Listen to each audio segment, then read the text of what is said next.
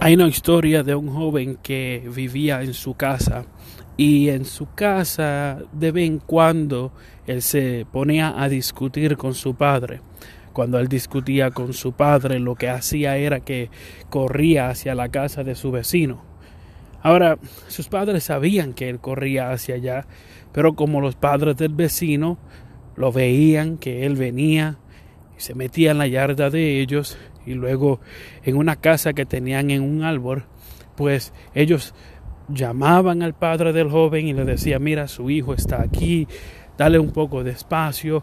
Usualmente esto duraba unas horas, el muchacho con espacio, allá escondido en, en esa casa, en el árbol, pues después bajaba y se iba. A veces comía con ellos, cenaban con ellos y luego se iba, volvía a su casa una vez más. Bueno, un día en particular, habiendo discutido con su padre, vino, como siempre, corriendo hacia la casa del vecino, se metió en la yarda de ellos y se metió a subir a esa casa que tenían en el árbol.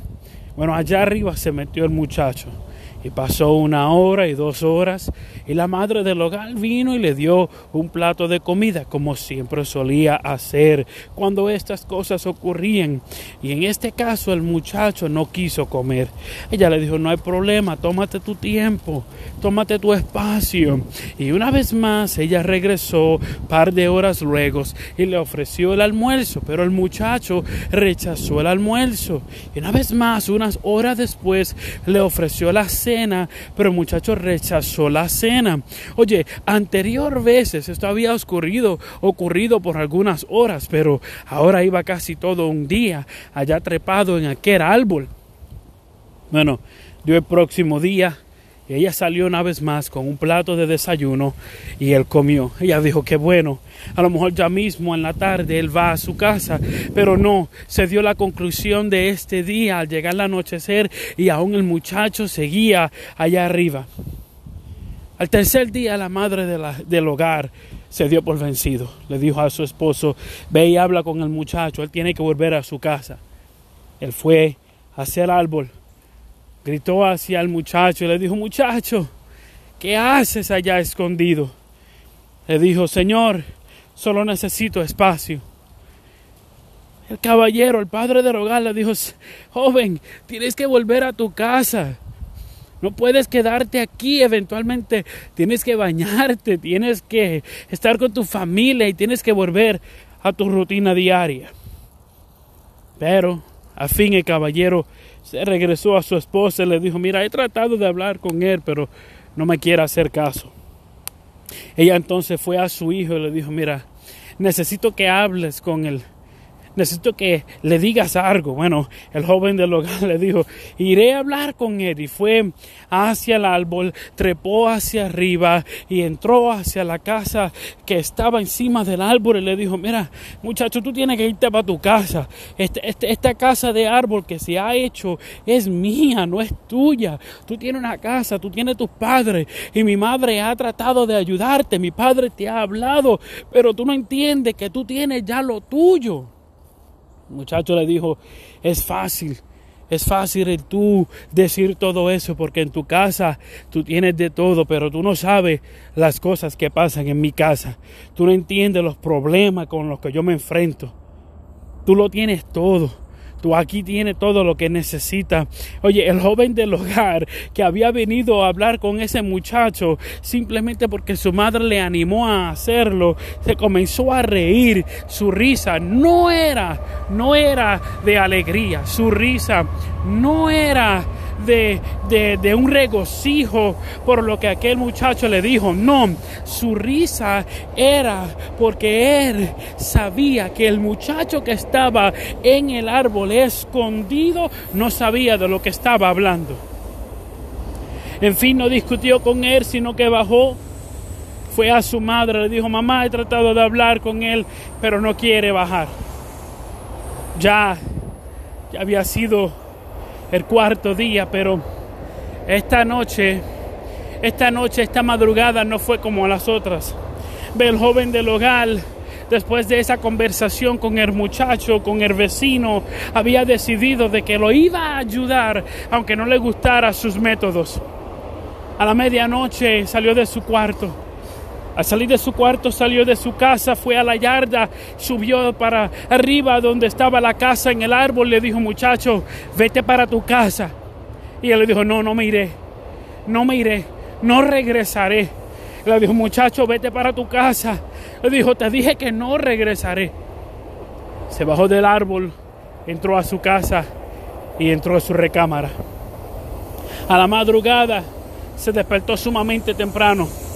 Habiéndose despertado temprano, se levantó, fue hacia el garaje, tomó una hacha y caminó hacia la yarda con hacha en mano. Comenzó a gritar, Jason, Jason. Y Jason miró su cabeza de la entrada desde la entrada de, de, la casa que estaba encima del árbol. El joven miró y dijo, ¿qué es? Le dijo, Jason, te voy a ayudar. Baja, vete para tu casa. Él dijo, no, no lo haré. Jason, vete para tu casa. Dijo, no lo haré. Dijo, está bien, no te voy a pelear. Has ganado, quédate ahí. Pero ¿sabe qué? Ya no me gusta este árbol. Comenzó el muchacho a, a mover lo que era aquella hacha. Y la hacha tocaba el árbol y la hacha le daba al árbol. Hasta que de momento Jason se da de cuenta, oye, que estaba moviendo el árbol. Y Jason mira hacia afuera y dice, ¿qué tú haces? Y él dijo, tú no te tienes que ir, pero este árbol sí. Aquel joven le estaba dando al árbol y el árbol comenzó a perder pedazos y comenzó a tambalear a izquierda, a derecha y Jason estaba sumamente preocupado porque sabía de que aquel joven estaba, estaba a punto de picar el árbol. Bueno, Jason no tuvo que otra, pero se tiró del árbol. Cuando se tiró al caer al piso tuvo que correr porque también detrás de él vino la casa que estaba en el árbol y el árbol enteramente.